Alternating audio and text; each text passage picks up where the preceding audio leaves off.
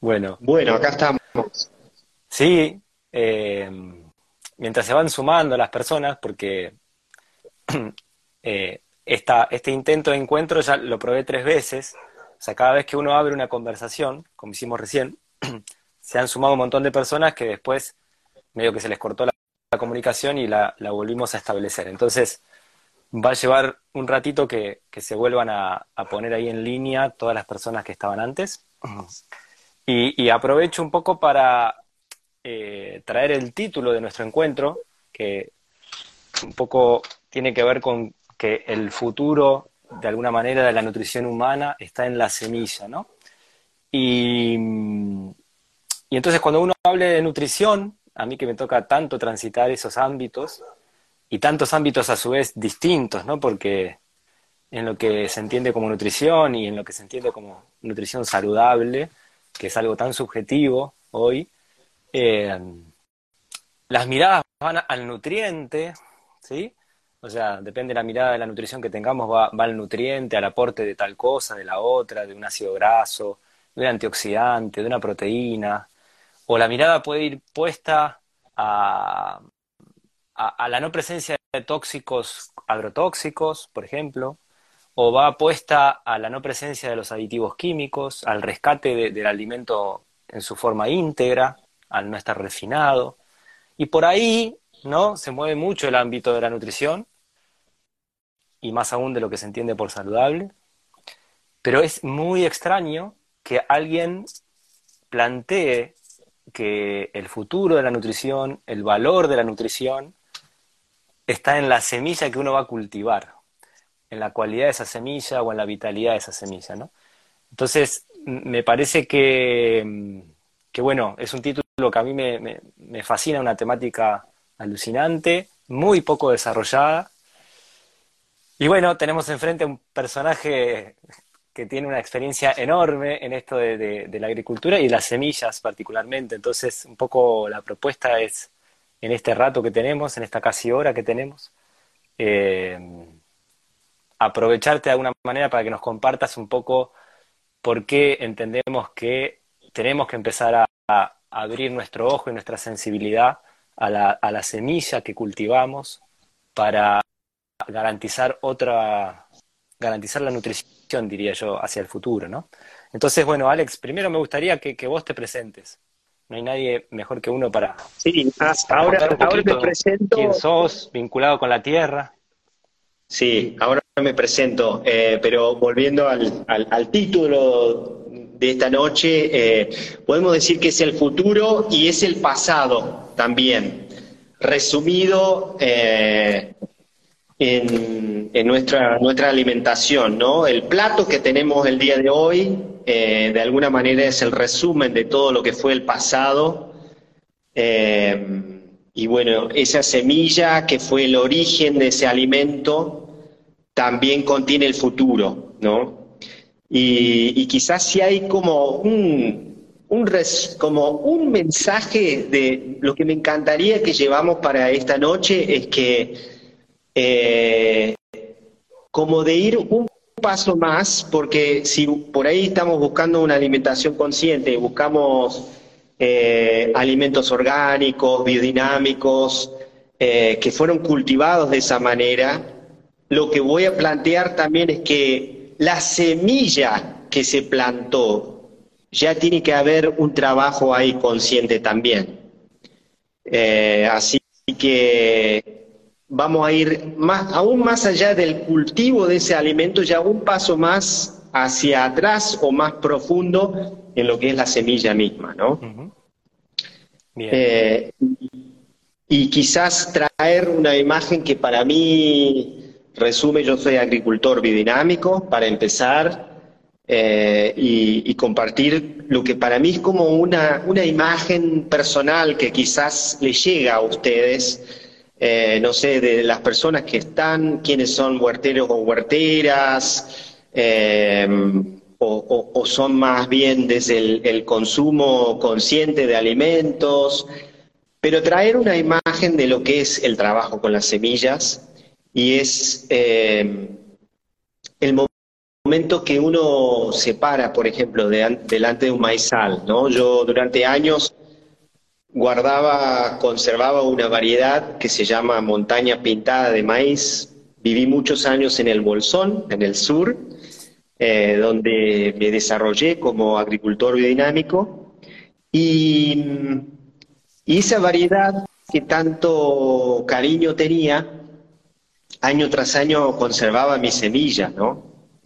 Y cuando uno conserva sus semillas tiene que hacer una selección, o sea, mira la población de las plantas que tiene por delante eh, en un determinado momento que elige, mira las plantas eh, y en ese momento uno mira todas las plantas detenidamente y dice, bueno, ¿cuáles voy a elegir? Por ahí elige algunos de los cientos de plantas que hay, miles, voy a elegir algunas que van a llevar adelante esas semillas, ¿no?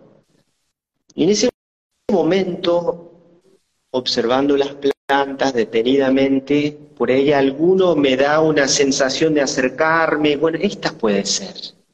¿Y qué hay en ese momento? Te das cuenta en el momento que yo elijo esa planta, no solo que estoy apoyado arriba de los hombros de todos mis antepasados, ¿no? Quienes ya en otro momento eligieron sus semillas para llegar a este momento. Pero también estoy reunido en el presente con todo mi, mi persona, mi, mi trasfondo, mi telón de fondo cultural, eh, mi capacidad de observación con la naturaleza. Y en el momento que elijo esa planta, también estoy eligiendo todo el futuro de quienes también van a estar mirando estas plantas, ¿no? O sea, hay una tarea muy grande, muy profunda en esto de elegir nuestras plantas, que resume pasado, presente y futuro, ¿no? Y bueno, yo eh, para empezar a contar un poco de, mi, de mi camino, eh, mi, camino como en la agricultura dinámica empieza como agricultor para lo que es lo que llamamos agricultura asociativa. También en el, en el mundo hay un movimiento global, a lo mejor está más conocido como CSA o agricultura que sostiene la comunidad.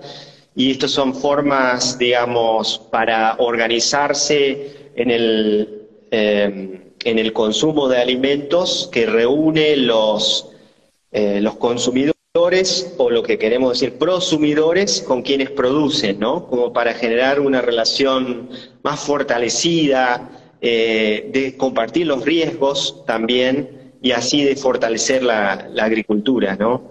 Eh, así que hicimos una experiencia en el Bolsón donde yo fui el, el agricultor a cargo de alimentar a, eh, a un grupo de familias eh, y, bueno, digamos, para mí empieza ahí todo mi camino también es a través de la innovación social dentro de la agricultura. Y en esa experiencia también detecté la necesidad de atender al, al tema de la semilla, ¿no? O sea, si bien nos habíamos organizado para el consumo local de alimentos, eh, de esta manera tan novedosa, eh, siempre como el eslabón que, que todavía no, no, se, no se enlazaba era el tema con la semilla. O sea, yo me había propuesto, yo quiero producir, o sea, quiero producir el alimento con semilla orgánica. En lo posible producido localmente, ¿no?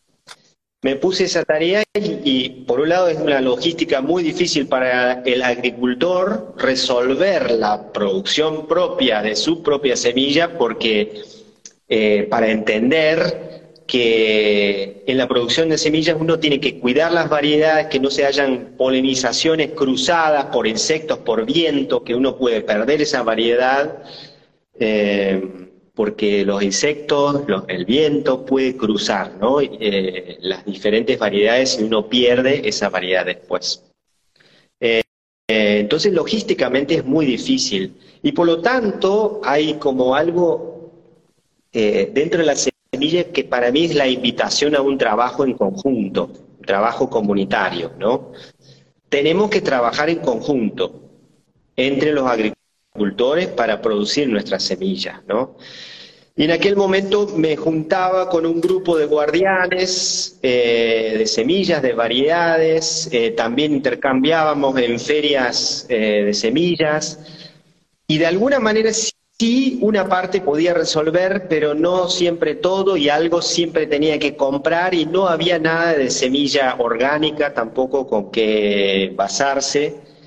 entonces había que ir a comprar semilla convencional, eh, y la semilla de las ferias, por más que había también muy, buen, muy buenas intenciones, esa semilla nunca se podía de todo garantizar la calidad, ¿no? Porque hay un saber detrás también de producir la semilla, eh, es una tarea especializada dentro de la huerta y mm, por lo tanto eh, no siempre me podía depender de eso. O sea, cuando uno está en la agricultura produciendo alimento en, extensiones más grandes que, una huerta para autoconsumo, tiene que depender de la semilla, que va a germinar y que va a ser la variedad que uno dice. Y bueno, así tomé el tema sobre el hombro eh, y dije, en esto quiero profundizar, quiero traer herramientas eh, para que podamos profundizar en este tema y, sacar una semilla piola. Y el viaje me llevó a Alemania, eh, de alguna manera cuna de la biodinámica también, eh, y descubrí ahí una formación de dos años de mejoramiento biodinámico. Y ahí trabajé y, estudié también en la producción comercial de semillas y, y bueno, volví a Argentina muy inspirado de esa experiencia y, y trabajando dentro de la Asociación Biodinámica de Argentina, dentro de ABDA, eh, nos reunimos con, con, algunos compañeros, compañeras, para decir, bueno, ¿qué, qué vamos a hacer? Eh, vamos a hacer un emprendimiento colectivo que hoy se llama Constelación, ¿no? Eh, como con el objetivo de, ya, ya hablaremos más de constelación, pero con el objetivo de brindar esa semilla de calidad, calidad biodinámica, orgánica, eh, y, y, bueno, tener, tener esa alternativa para aquel agricultor que fui yo, que no tenía cuando necesitaba una semilla, eh, tener esa opción. Así que bueno, Aquí estamos ya varios años adentro con la cooperativa de Constelación y, bueno, Bien. coordinamos una red de productores y, y sí, Bien. así. Bueno, e, en este ratito, quien te conoce por ahí identifica enseguida un montón de las cosas que fuiste mencionando, pero del otro lado también tenemos eh, muchas personas así muy ávidas de, de aprender de un montón de temas y, pasaste unas cuantas cosas que me gustaría a poquito ir desarrollando. Bueno, mencionaste a la ABDA, que es la, Asociación para la Agricultura Biodinámica acá en Argentina. Mencionaste a la biodinámica, que bueno, en encuentros en vivo que hemos hecho ya apareció la biodinámica, pero en algún momento estaría bueno que vos también traigas alguna pequeña definición. Eh, hablaste de la calidad de semilla, de, salir a comprar convencional.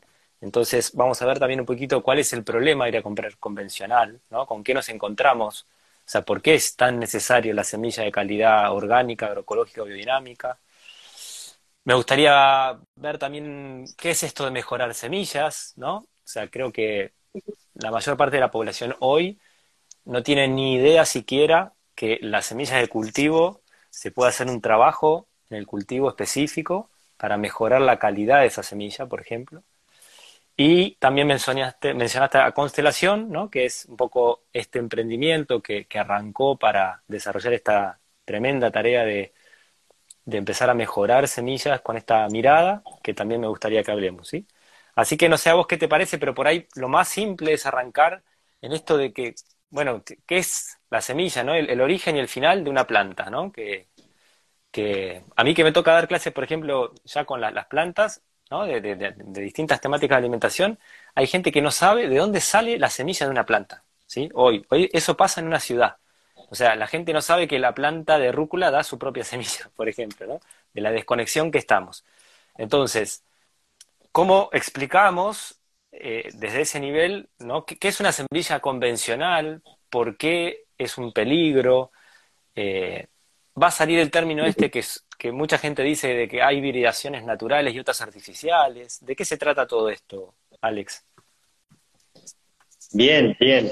Wow, esto es, eh, es un tema bien amplio, ¿no? Pero, pero quiero que, estemos todos a, bordo, eh, así que trataré de ir como despacito a ver si... Vos, vos, parame, Alex, si, si voy rápido, por ahí conoces un poco más el público que está.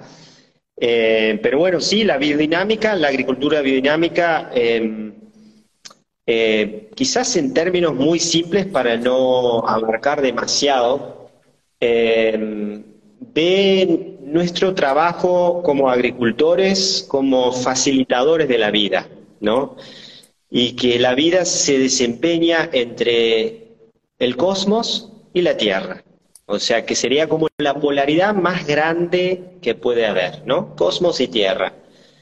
Y que se desarrolla eh, rítmicamente entre estas dos polaridades, donde hay una polaridad en relación dinámica, hay ritmo, ¿no? Y, es por ahí donde trabajamos nosotros los agricultores, a través de esos ritmos. Y, ahí, ahí toca nuestras intervenciones. Y tomando esta simple idea de cosmos y tierra también podemos mm, imaginar la planta también, eh, su desarrollo, em, que, que en realidad cuando crece la planta es como que la planta es un ser que está más allá en el cosmos y que cuando está solo anhela volver al cosmos, por decirlo así. Em, crece y en su anhelo llega a la semilla. La semilla es simplemente la idea de la planta. Es la planta todavía no comprometida a la tierra. Se puede llevar por aquí y por allá una semilla, ¿no? Em, y esa semilla cuando la introducimos en la tierra, la tierra, digamos, eh, la, la sujetamos esa semilla a los cuatro elementos, al aire, a la luz, el calor, eh, tierra, agua, y le llama a la semilla manifestarse, manifestate, aquí en la tierra, ¿no? Entonces, es parte de este viaje de la planta de semilla a manifestación, a la forma de vuelta a la idea, a la forma, a la idea, a la forma, de vuelta, ¿no? Esto es tierra y cosmos, cosmos y tierra. Así, de manera sencilla como para decirlo, esto sería eh, el ciclo de la planta. Em, y en ese proceso eh, también, em, a ver, ¿cómo, ¿cómo podemos abarcar ahora? Una semilla convencional. Anoté aquí un par de, las preguntas que, que sacaste como para ver si lo atajamos por ahí. Eh, cuando producimos la o sea, alguien tiene que producir la semilla, ¿no? Ya sea el mismo agricultor o huertera, huertera, tiene que producir su propia semilla o comprarla o intercambiarla o adquirirla de algún lado, ¿no? Y una lechuga, por ejemplo, eh, primero desarrolla la planta y luego eh, florece. La lechuga tiene flores, la zanahoria tiene flores bellísimas traen todo tipo de insectos, polinizadores de todo tipo, abejas, distintos tipos de mosca. bueno, es además bellísimo tarea tener en la huerta por, por todos estos polinizadores e insectos benéficos que nos atrae a la huerta también, eh, en diversificar eh, nuestros cultivos y eh, así que esta cuando producimos la semilla, eh, digamos, la planta toma su impronta del ambiente. De alguna manera, eh, hay dos factores. Por un lado es el ambiente, ¿no? Es decir, donde cultivé esa semilla le va a dar su impronta, pero también las plantas que elegí yo, ¿no? Y esto es donde yo digo, el trabajo con los cultivos, y en realidad con todas las plantas, pero especialmente con las plantas, es un, es un trabajo de coevolución, ¿sí? Si lo vemos así. Cuando nosotros así volvemos a esa primera imagen que planteé de seleccionar mi maíz, ¿qué maíz voy a guardar semilla? Es es una planta que me apela a mí, que se ve vigorosa, sana.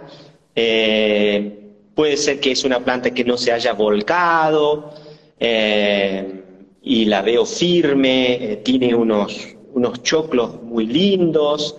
Una serie de criterios que puedo elegir yo para decir, bueno, voy a elegir esta planta, selección, ¿no? Entonces tengo el telón de fondo del ambiente eh, en este caso, ojalá un ambiente cultivo orgánico, biodinámico, ¿no?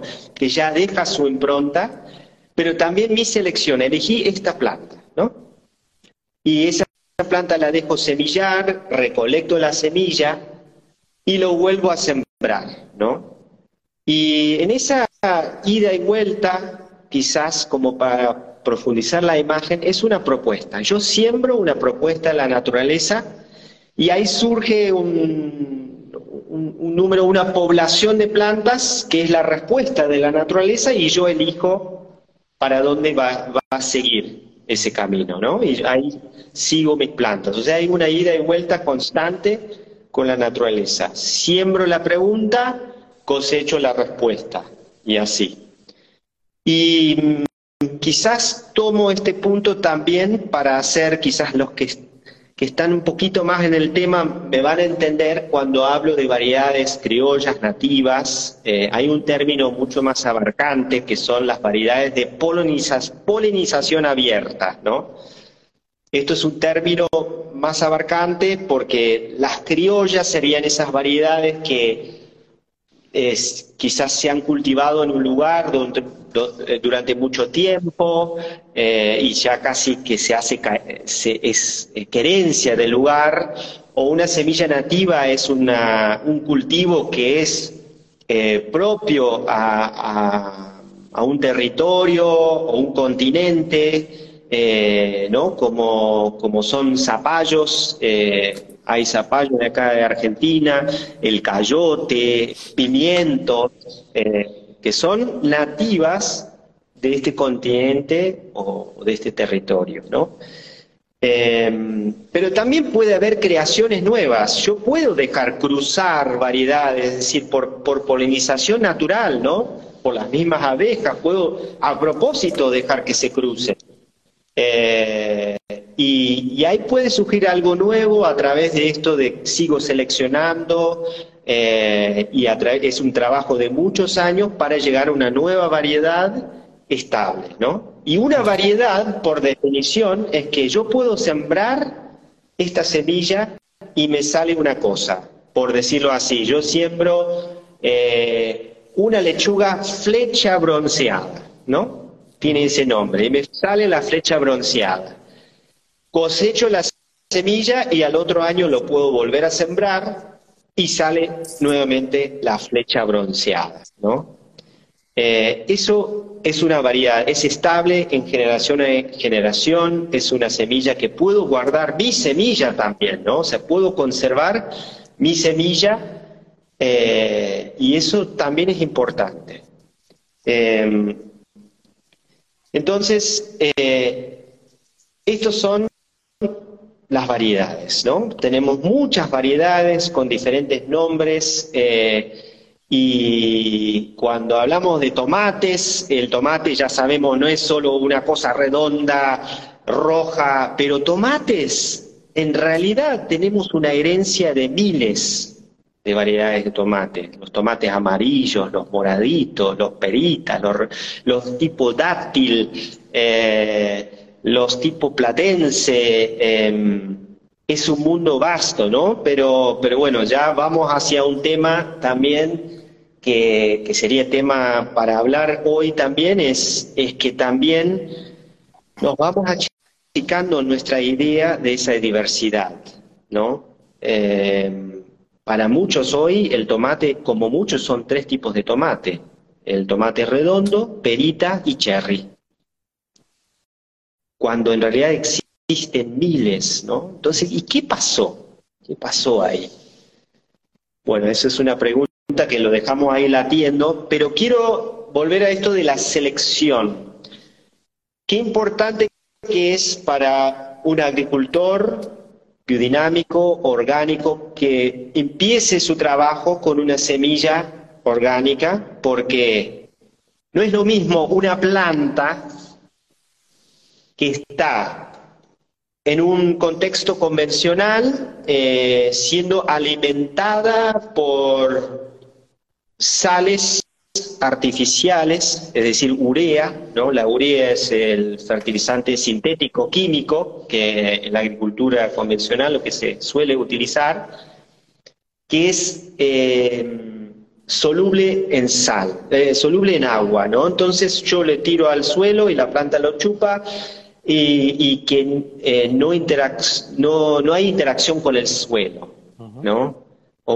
Eh, la planta está servida con eso. Eh, además de, gastar el suelo eh, con un paquete tecnológico que además por ahí implica insecticidas, em, ¿no? herbicidas, que también van desgastando el suelo. Entonces el suelo está prácticamente muerto. Y por eso tenemos que darle en, en ese mismo paquete fertilizantes. Y la planta no está relacionando con su ambiente, para nada. Las raíces van eh, chupando ese fertilizante. Cuando la planta se nutre de mucho más, se nutre de, del trabajo de los microorganismos en el suelo, eh, se nutre también de, las plantas en su alrededor, de asociaciones con, sus con plantas en su alrededor. Eh, y en la biodinámica también sabemos que se, nutra, se nutre de mucho más, ¿no? de un contexto también de, todo el cosmos, por decirlo así, si quisiéramos llevarlo todavía más lejano. Entonces es muy diferente una planta que está esperando ahí con las raíces, eh, así su fertilizante químico, sin interactuar con su entorno, que una planta que está sensibilizada, por decirlo así, con todos esos microorganismos, con los yuyos, con las plantas vecinas y con todo el cosmos, ¿no? Es una planta eh, sensible, ¿no? Entonces, eh, y esa planta es, además, cuando vamos a, lo nutritivo, es una planta que también nos va a nutrir en un sentido mucho más profundo también. Bien. Así que, bueno. Bien. Y ahí hablaste un poquito de la... No, recién, por lo menos, o sea, lo que venimos, lo que venís desarrollando es la diferencia entre el ámbito donde pueden, uno puede sembrar esa idea, esa semilla, digamos, ¿no?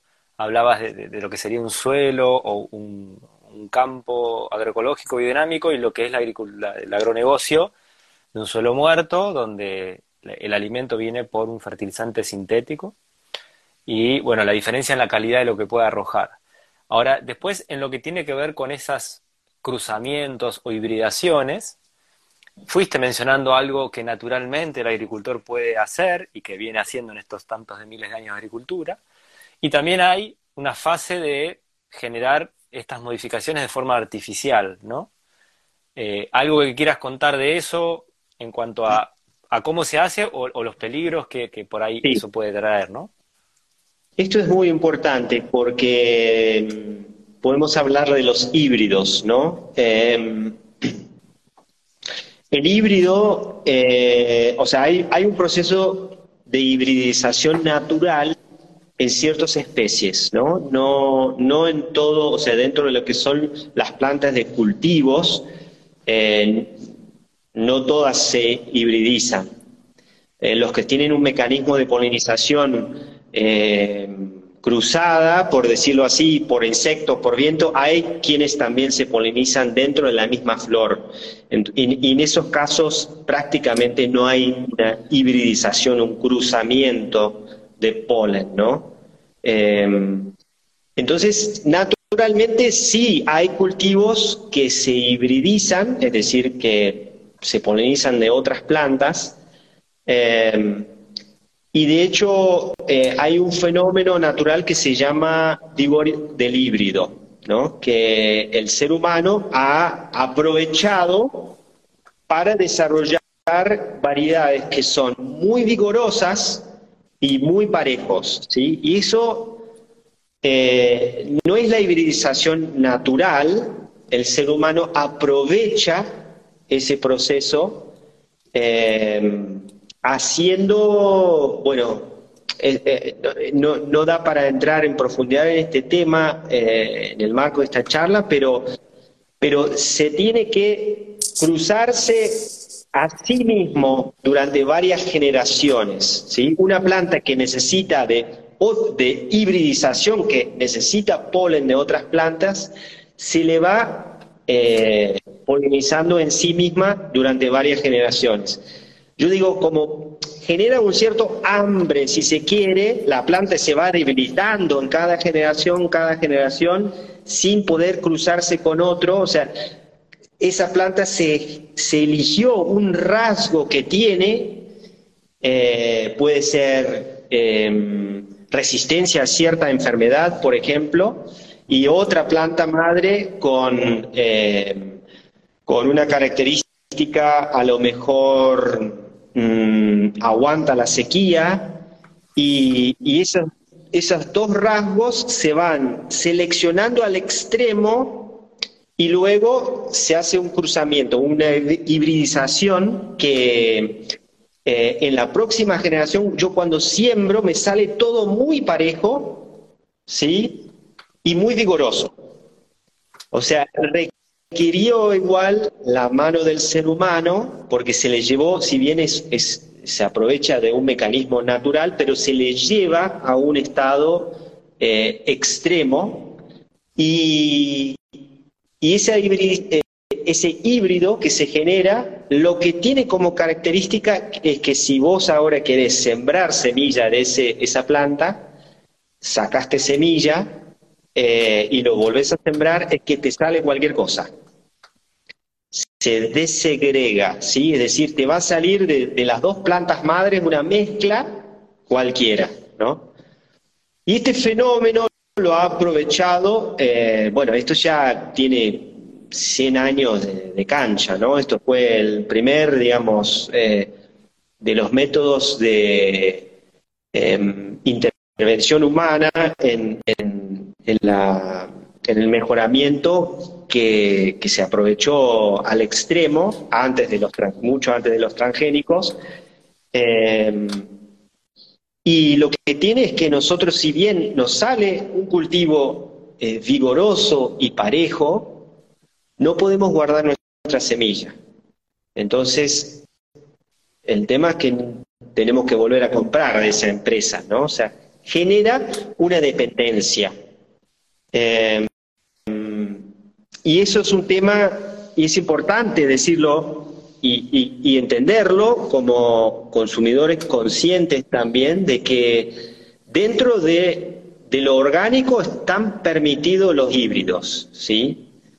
Y, eh, cuando realmente bueno, y esto también que es importante entender que hoy en día hay otro tipo de híbridos. Yo estoy hablando de un híbrido muy clásico, pero hay híbridos donde se logran eh, la hibridización a través de una manipulación, no a nivel molecular, molecular, que serían los transgénicos, sino a nivel de tejido, ¿no? Celular. Eh, y, estos están permitidos dentro de lo orgánico, ¿no? Eh, para mí es muy importante, ya sea como consumidor, pero también si están los agricultores acá, de, la importancia de que fortalecemos el trabajo con los no híbridos, ¿no? Bueno, ni hablar de los transgénicos, ni hablar, y, también dejar de lado de los, de los híbridos, porque las variedades de polinización abierta, que son las que estamos trabajando, lo que son estas variedades nativas, criollas, eh, mantiene la posibilidad, por un lado, es una cuestión de soberanía alimentaria que nosotros vamos a poder seguir reproduciendo nuestra semilla. Pero hay una cosa que creo que trae la biodinámica muy importante a, esta, a esta charla, y es que también hay algo de, eh, desde la nutrición muy importante en las variedades de polinización abierta. Quizás para traer una imagen que podemos comprender todos, sería Imagínense un río como el corriente evolutivo que va navegándose en un valle entre montañas. Ese río es el corriente de, evolución, ¿no? Que, que es ese semilla que yo puedo guardar año tras año. ¿Qué pasa ahora si yo hago una represa? ¿Sí? Y yo retengo ese río por varias generaciones, ¿sí? ¿Y qué pasa cuando abro la canilla? Va a salir un chorro muy fuerte, potente, pero muy unilateral, en una dirección, ¿sí? No va a tener mucha relación con su entorno, ¿sí? Entonces, quiero traer con esa imagen lo que es realmente eh, desde la nutrición la diferencia de una planta sensibilizada a su entorno, ¿sí? Y una planta, si bien es vigorosa, no tiene esa sensibilidad, no es un corriente evolutivo abierto, por decirlo así. Bien. Así que el tema híbridos es importante eh, y la realidad es que muchos agricultores orgánicos eh, hoy en día utilizan híbridos. Eh, cuando compran, compran en plantineras eh, sus plantines, y, bueno, es que la realidad es que los híbridos también se tienen un rendimiento muy alto, pero yo creo que si como proyecto de humanidad pusiéramos todo el esfuerzo detrás de las variedades de polinización abierta, por más que no sea un negocio de, eh, semillas, eh, que tendríamos variedades iguales de buenos. Sí. Así que bueno, lo dejo eso pensando para los y las agricultoras. Cuando preparábamos la, charla eh, y charlábamos algunas cositas, en un momento decías esto de eh, consumidores que promueven el, monocultivo, eh, o, algo así fueron tus palabras, si no, corregime. Y, me encantaría que desarrolles un poco e, ese concepto, ¿no? Porque hoy el consumidor se siente tan alejado del campo, de la tierra, de la semilla, ya parece algo esto que te decía antes, ¿no? La gente no sabe de dónde viene la semilla de una planta que, está comiendo, digamos, ¿no? Parece que viene de otro lugar fuera de la planta. Eh, entonces, nada, es interesante este concepto del, consumidor que, de alguna manera está sembrando monocultivo, ¿no? Sí, eh, eh, eso es algo que, también trato de, de invitar al pensamiento de que en un punto todos sostenemos el monocultivo eh, desde nuestra conciencia, sobre todo cuando, en esto de lo que yo dije antes, ¿no? El tomate. Cuando nosotros decimos un tomate, un tomate es una cosa redonda, rojo y listo. Eh, matamos al tomate y matamos a la biodiversidad, ¿no? Porque el tomate, como dije, hay miles de variedades de tomate. Eh, y entonces, cuando el consumidor empieza a, demandar más diversidad, eh, a ser más criterioso también, porque uno puede meterse en el mundo de los tomates y vos empezás a probar una variedad y otra variedad, ni hablar de la diferencia ¿no? entre los tomates convencionales y los, tomates orgánicos, biodinámicos, eh, en la diferencia en el gusto, las aromas, pero eh, que, en, el probar diferentes variedades vamos a descubrir que hay un mundo de diferencia también entre variedades, ¿no?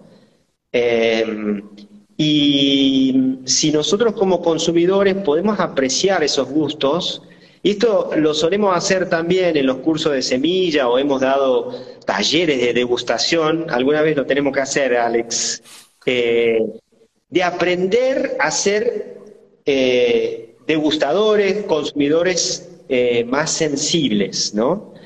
Entonces, por un lado, eh, aprende, o sea, podemos con el tomate, así como hacen los catadores de vino, con el vino tienen todo su vocabulario del vino, este, si tiene cuerpo, el gusto a fruto, a no sé qué, eh, que, que, el tomate también, uno si quisiera entrar en el mundo del tomate, hay un vocabulario, un mundo del tomate, ¿no? Y así con cada verdura. ¿No? El tomate, la lechuga, la zanahoria, eh, lo que quieras. Entras en ese mundo y hay un vocabulario, ¿no? Y esto de desarrollar el vocabulario también es abrir la conciencia, qué relación tiene el lenguaje con la conciencia, ¿no? En ampliar nuestro lenguaje abrimos la conciencia también. Y esto es empezar a entrenarnos a ser consumidores más conscientes, más sensibles y cultivando biodiversidad también, ¿sí?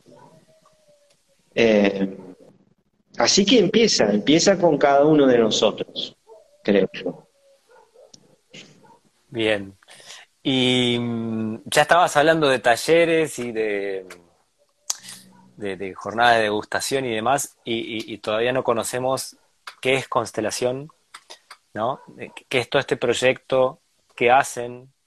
Eh, y, estaría bueno que traigas las imágenes de qué, qué hacen en el día a día para rescatar una semilla o, limpiarla, guardarla, seleccionarla, probar su poder de germinación, o sea, cosas que, que por ahí la mayor parte de las personas que están escuchando acá desconocen completamente, ¿no? Bien, eh, Alex, un detalle técnico, me, estoy quedando sin, batería, pero bueno, sería punto para ir cerrando igual la charla, pero eh, eh, pero bueno, constelación, bien, yo, yo le diría así, que, que nuestro trabajo es un servicio, ¿sí? Para todos esos agricultores que que no pueden producir su semilla o, quieren, necesitan adquirir una semilla en que pueden garantizar la calidad y que sea de calidad orgánica y biodinámica, eh, para eso estamos, ¿no? Eh, entonces, yo lo veo como un servicio.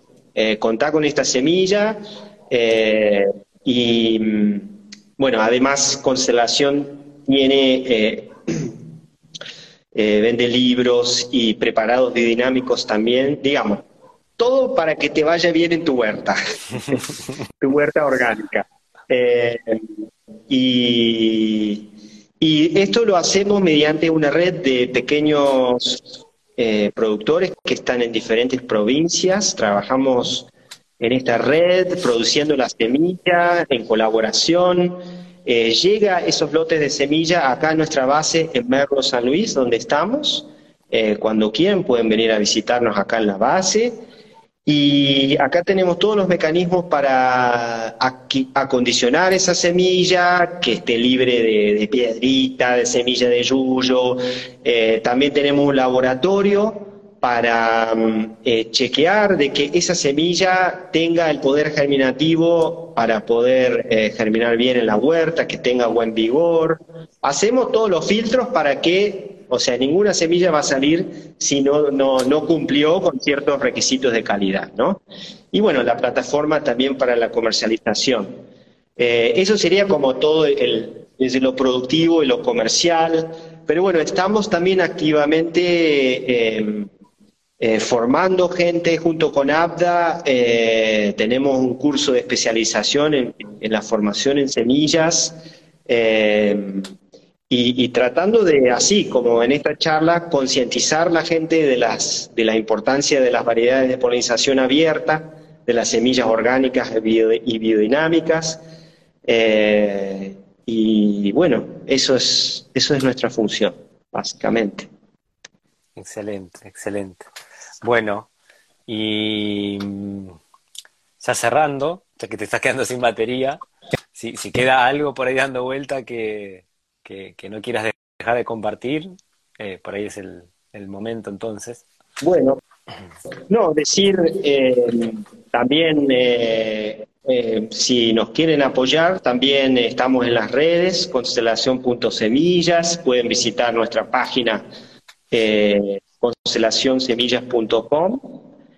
Eh, ahí está todo, todas las, variedades que tenemos, o sea, uno de nuestros objetivos es, también empezar a, o sea, cada, año ofrecer cada vez más biodiversidad, ¿no? Eh, cada vez más opciones de variedades y, y eso es tejer resiliencia también, si tenemos diversidad eh, de cultivos, eh, vamos tejiendo un, futuro más seguro, que ante una u otra situación, una, un cultivo o otra variedad, viste, va, va a salir adelante.